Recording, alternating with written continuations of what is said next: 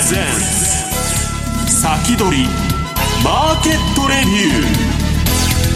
ー。こんにちは石原潤です。リスナーの皆さんこんにちは大里清です。ここからの時間は楽天証券プレゼンツ先取りマーケットレビューをお届けしていきます。パーソナリティです。改めまして現役ファンドマネージャー石原潤さんです、はい、よろしくお願いします。さあ石原さん黒田さんが動きました、はい、今も嵐さんと喋ってたんだけど急に何が起こったんだと。でねえー、まあ結局価格操作っていうかねマニピュレーションをやってきた人為的な、まあ、価格形成というか国家管理相場と呼ばれてるんだけど、まあ、それの慣れの果てというかね、まあ、維持できなくなったということだと思うんですけど、まあ、国がねそんなことやってると相場操縦っていうのは一番罪が重いんですよアメリカでも。んなことやっていいのかなと。国がやってるんですもんね、はい、今やね、まあ、今ね国が株買えとかね、はい、もうなんかわけのわからない世の中になってきて日本は今そうですね、えー、なんか国が上げてねえー、普段相場もウォッチしてない素人さんが出てきてこれから株買いましょうとかね外債投資しましょうとか。それがやっぱりもうあのフラグフラグっていうかね、はいえー、ピークの証でしょ？で為替相場も崩れてきたということじゃないのかなと思ってるんですけどえそして今週のゲストをご紹介します。楽天証券 FX アナリスト荒地潤さんです。よろしくお願いいたします。よろしくお願いします。さあ荒地さん円高が走りました。この時間は132円台での推移ということです、はい。そうですね。あの今もうマーケットはクリスマス相場に入っているのでそういう意味では買いの人も少なくなるんで、うん、参加者少ないですよね。はい薄いマーケットの中で、まあ、仕掛け的にちょっと押しただけであと1円2円円高に年末いく可能性はあるかなと思ってます。円高の方に年末円高ですね。ただ来年は来年でまたそこから買い戻しということなので、うん、円高トレンドに入ったというのはちょっと早いかもしれないですね、うん、はい。えこの後またチャートを見ながらたっぷりとお話をお二人に伺っていきたいと思います。えではここでまずは楽天証券からオンラインセミナーのお知らせです新年1月14日土曜日午前10時から楽天証券新春講演会2023を開催いたします。今回は揺さぶられる世界今考えるべき投資戦術というテーマで幅広い層のお客様に投資戦略や資産形成のヒントとなるプログラムご用意いたしております。サブセミナーでは午後1時15分から午後1時15分から石原淳さんエミン・ユルマズさんによります2023年相場の見通しと相場を動かす決定的要因と題しました対談セミナーを開催いたします。MC は私大里が務めさせていただきます。ぜひ皆様こちらのセミナーお楽しみになさっていただきたいと思います。石原さん、はい、23年に向けて、23年に入ってからですが、23年相場についてのお話をしていただく、はい、そうなんですね、あのエミンさんも円高になる、円高になるって言っとったんですけど、昨日ツイートしてて、はい、まあ、年内130万円もまああるんじゃないかみたいなね、うんうん、まあ、125円ぐらいいっても何もおかしくないというようなあれで、まあ、ちょっと日本の方もですね、えー、世界に、まあ、世界の ATM と言われて、はい、流動性を供給しとったわけですよ、ね、いつでもバブルって日本の流動性が起こしとるんですよ、はい、アメリカも。これまでのバブルもね、うん、でそれが、まあ、まだ蛇口が閉まったとは言えないまでもね、まあ、要するにもうこんな YCC なんてね、はい、もうカーブコントロール。あの万歳するのは時間の問題だっていうのは海外勢の見方で、うん、そうなったらね、壮大なキャリートレードの巻き戻しが起きてもおかしくないということなんですね。今回の新春講演会のタイトルが全体のタイトルが「揺さぶられる世界」ということですので、まあ、年末から揺さぶられてるんじゃないですか。揺さぶられてますよね。こんなもんね半分マージンコール相場ですよ。ね、本当にね。あの参加者少ない中ね、うん、はいえこのセミナーの参加は無料です。お申し込みなんですが、楽天証券の特設サイトにて受付しております。詳しくは楽天証券のホームページご覧ください。皆様のご参加心よりお待ちしております。なお、楽天証券の口座をお持ちでない方は、口座の開設が必要となります。また、このセミナーでは楽天証券の取扱い商品の勧誘を行う場合があります。以上、楽天証券からセミナーのお知らせでした。さあこの番組は YouTube ライブでも同時に配信をしています。動画の配信についてはラジオ日経の番組サイトからご覧いただけます。また番組のホームページからは随時質問なども受け付けています。番組宛てメール送信フォームからお願いいたします。えそれでは進めていきましょう。この番組は楽天証券の提供でお送りします。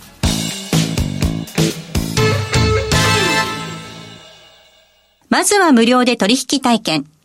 楽天 FX のデモ取引を利用してみよう。FX に興味はあるけれど、いきなり実際のお金で取引するのはちょっと、と、なかなか第一歩が踏み出せないという方は、まずは楽天証券の提供する楽天 FX のデモ取引を利用してみませんか？メールアドレスとニックネームのみの簡単登録で、実際の取引と同じ環境、同じ取引ツールで、FX 取引が体験できます。口座開設やデモ取引にかかる費用、取引ツールのご利用は、もちろんすべて無料。詳しくは楽天 FX デモ取引で検索。楽天証券の各取扱い商品等に投資いただく際は、所定の手数料や諸経費等をご負担いただく場合があります。また、各取扱商品等は価格の変動等によって損失が生じる恐れがあります。投資にかかる手数料等及びリスクについては、楽天証券ウェブサイトの投資にかかる手数料等及びリスクページや、契約締結前交付書面等をよくお読みになり、内容について十分にご理解ください。金融商品取引業者関東財務局長金賞第195号。楽天証券株式会社。ウィークリーマーケットレビュー。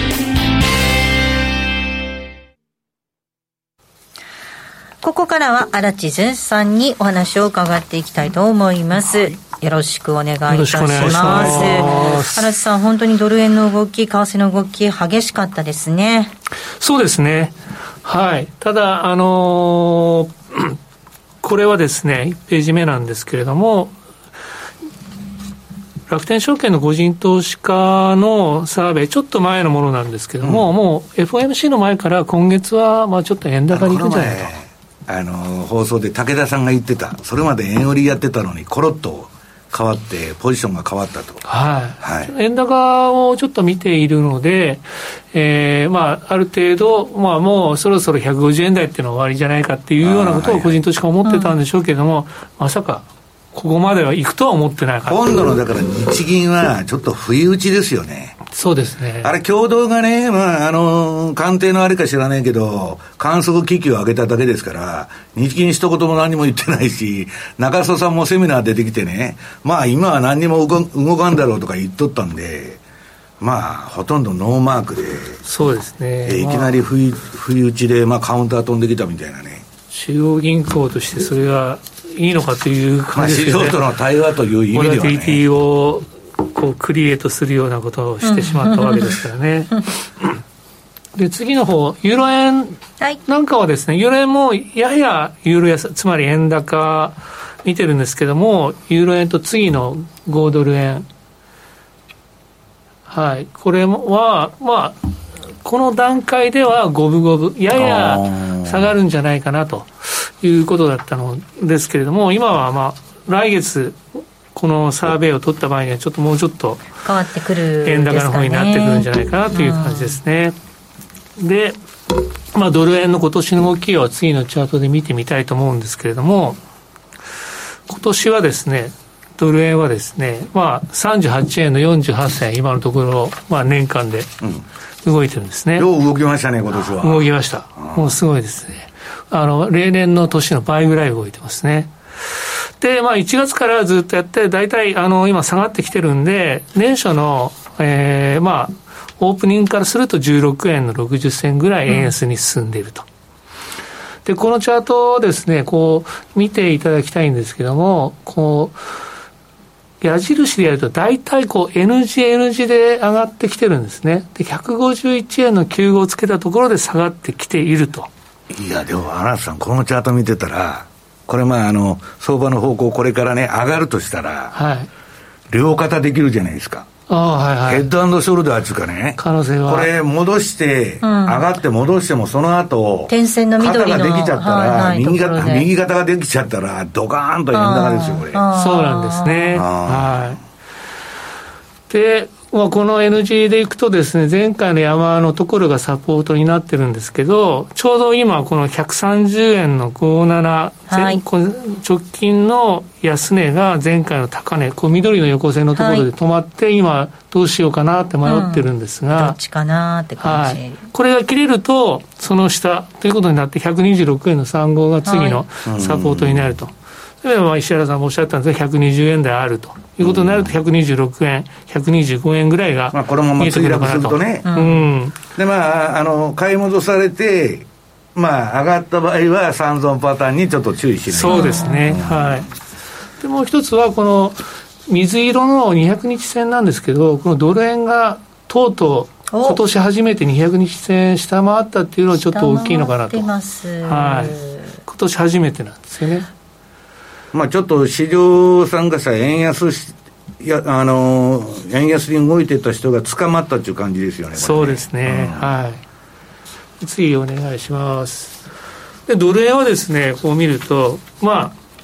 こう1日の最大値幅は6円91銭動いたんです、これ、昨日ですね。うん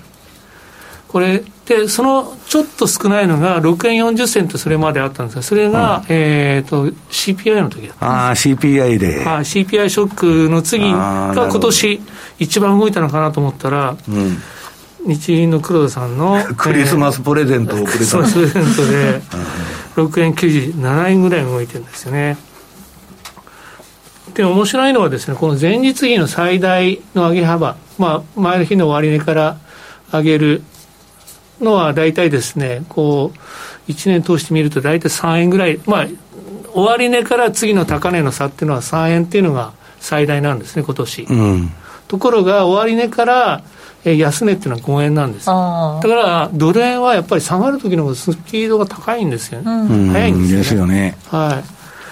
い。そういう意味でやっぱりドル円ちょっとこう下がりスピード出てきたら危ないかなと思います、はい、次のページお願いします。と同じようにこれドル円のですね、この今年1年のですね、一番動いた時間帯と、平均で動いた時間帯のあれなんですけども、はい、まあこの一番動くのはあれなんです。ちょっと右側の赤いバーチャート、これはですね、1時間あたりの平均動いた時間帯なんですよ。で、白い横線が平均なんですよね。だからどこの時間が一番動くかっていうのは大体まあ、経済指標の時動くんで、はいうん、逆に言うと一番動かない時、どこかというと、今年1年通してみると、ドル円でいうとですね、朝の9時。日本の時間のオープニングのところ。はい、あと昼の1時、2時。はい。で夜の7時。これは平均よりもドル円今年1年として動いてないんですよ。えー、夜の7時っていうのはよくわからないみんな食事行ってるからかもしれないですね食事行ってるから動かないのか まあマザーマーケットですからねドル円は、はい、あの日本がねこの時間はあのデイトレードされる方もですねずっと、まあ、マーケット張り付いてると思うんですけども、まあ、1年通してみるとこの時間は少し休んで9時に午後9時にから10時に集中した方がいいのかなと思います。まあ、これが奴隷なんですが次ユーロを軽くちょっとタッチしたいと思うんですけどユーロもさっきと同じようにですねあのチャート見見るとですねユーロは逆に逆にというか逆 N 字なんですよね。はい、ところがユーロはドル円よりも先にですね、この0.9536の安値をつけたときに、普通の N 字に変わってるんです。ですから、ここを境に、ユーロはこの N 字でプラス点してるんですね。で、200、はい。はい、すみません。これ三三尊？えなあ逆のね。逆三尊。になってますか？そうですね。に見えるよね。長倉さん得意のパターンの、ね、はいで200日線超えてるんですこれも今年初めてなんですよね。超えてきたんですね。はい。だからこうドル円もそうなんですけども、まあ、ドルでから言えばですねドルのトレンドがこの200日線から見たらちょっと変わってきてるなと。来年ちょっとあのユーロ、まあ、円もそうなんですけど、うん、その前にトレンド現れてるユーロっていうのはちょっと注目していきたいなと思います、うん、はい、まあ、次ユーロの、はい、まあこれが感じですね。ねまあ、ドル円と逆のパターンなんですよね。で、次の。時間ごとはい、時間のやつはですね。はい。やっぱりユーロはですね、今年1年見ると、まあ、やっぱりヨーロッパーの通貨というか、まあ、海外市場が本番なんで、うん、12時から1時っていうのは一番動かないんですよね。うんうん、だから、まあ、ユーロのトレードする方は、この時間は少し休んで、夕方からに備えるのよろしいんじゃないかなというふうに思っています。はい。はい、という感じですね。はい。荒、地さんのレポートです。前読み為替ウォーカーです。こちらはプロの注目ポイントを凝縮したレポートとなっておりますので、ぜひこちらもご参考になさっていただきたいと思います。よろしくお願いします。えここまではウィークリーマーケットレビューをお届けいたしました。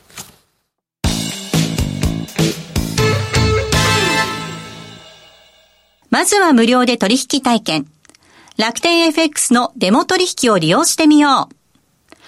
FX に興味はあるけれど、いきなり実際のお金で取引するのはちょっと、と、なかなか第一歩が踏み出せないという方は、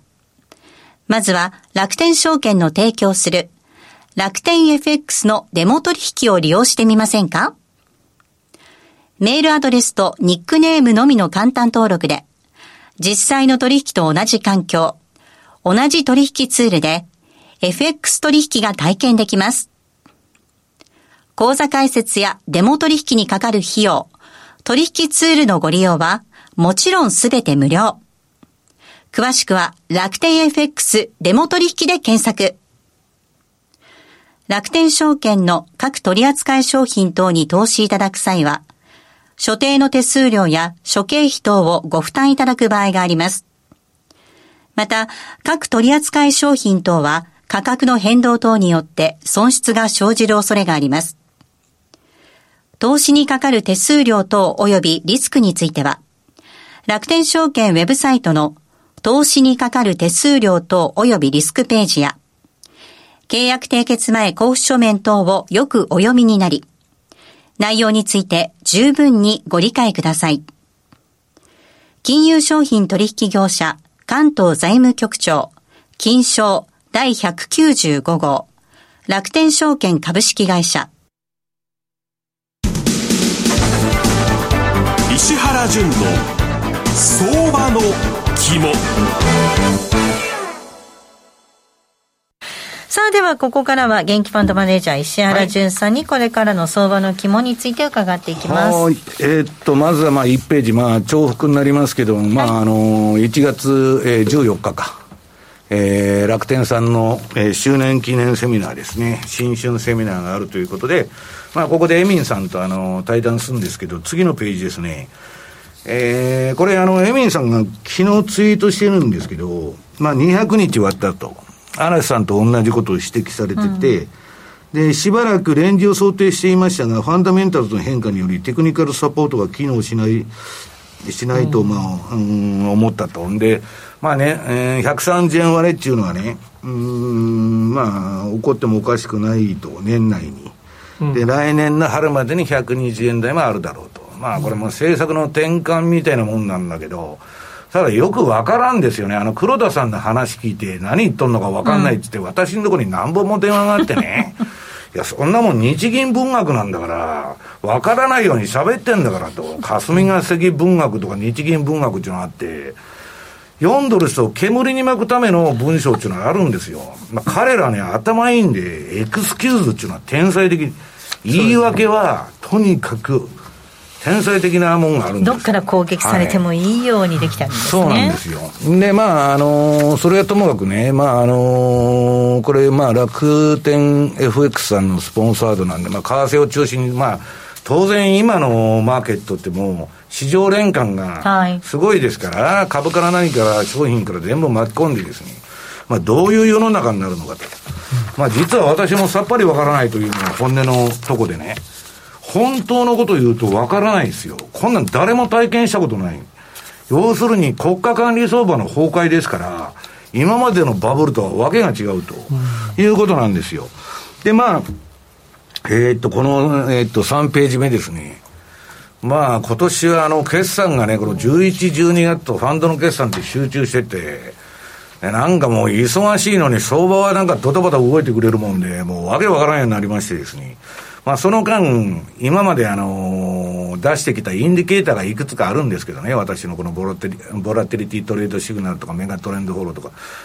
あの、全部、あの、トレーディングビューっちゅう、チャートソフトに移管する作業もやってまして、もうめまいがしてきたと。はい、いうことで、まあ、なんとか終わってですね、はい、まあ、来年の1月からは使えるようになるだろうと。はい、で、それがね、今、ドル円どうなってるかというと、えー、4ページ。はい、このまあ、メガトレンドフォローもこの12月にあのアップデートというかバージョンアップしまして、うん、より強力なね、相場から収益を取るツールに、えー、進化していると。今ね、これもうとっくの前前から円高なんですよ。うん、チャートが赤い時は円売り。で、黄色くなったら、えー、円買いしてるというだけの話で、はい、これを見てたらね、皆さん、相場なんか予測する必要なんか何もないと、うん、相場にただついていったらね、要するにだ、あの、間違ったことも教えてくれるんだけど、まあ、これ見ると、あの、黄色い売りが結構騙しになってるんですけどね、はい、大きなトレンドとって、相場値は皆さん、その、勝率じゃないんですよ。儲けたものの合計から、損した合計引いて、金が余るようにシステム設計をしなきゃいけない。ネットでいいんですね。はい。ネットで儲かるように。で、それはね、必ず儲かるなんていうようなことは言えないんですよ。相場が動かなかったら、手も足も出ないと。だけどまあ、これでいくと、もうかなり早い段階から、円買いシグナルが出て、まあ今、ずっと円高になってるということですね。で、ちょっと気持ち悪いのは標準偏差が上がってきてんで、トレンドになっちゃう可能性あると。こここからどんどん下がってくると。で、次がね、えー、っと、これ来年の1月に出す、今月に出すのか、まあちょっとよくわからないんですけど、えー、メガトレンドフォローって新しい。マーケットナビゲーターの方ですかね。ああ、そうそう。マーケットナビゲーターだ。うん。これもですね、えー、っと、この前のスコーンと落ちたところから円買いに完全に転換しまして、うんドドドドドと落ちてて、で、今ね、こちらの方の標準偏差横ばいなんだけど、こっから上がってくると、円買いトレンド相場に本格的な発展する可能性なんで注意した方がいいと。で、何が起きたのかと、この相場で。はい、まあ私はね、まあ、官邸、官邸というか、あの、岸田政権の方から出てんのか、財務省から出てるか、アメリカ大使館から出てるか、アメリカ大使館もう、もう、その3つしかないんですよ、日本の決定はね。あの、対米従属ですから。要するに、言われたことをやるだけですからね。で、それに逆らうとクビになると。で、もうアベノミクスはね、皆さん、安倍さんが亡くなって終わっちゃったの。で、安倍政権っていうのはね、経産省内閣でしょ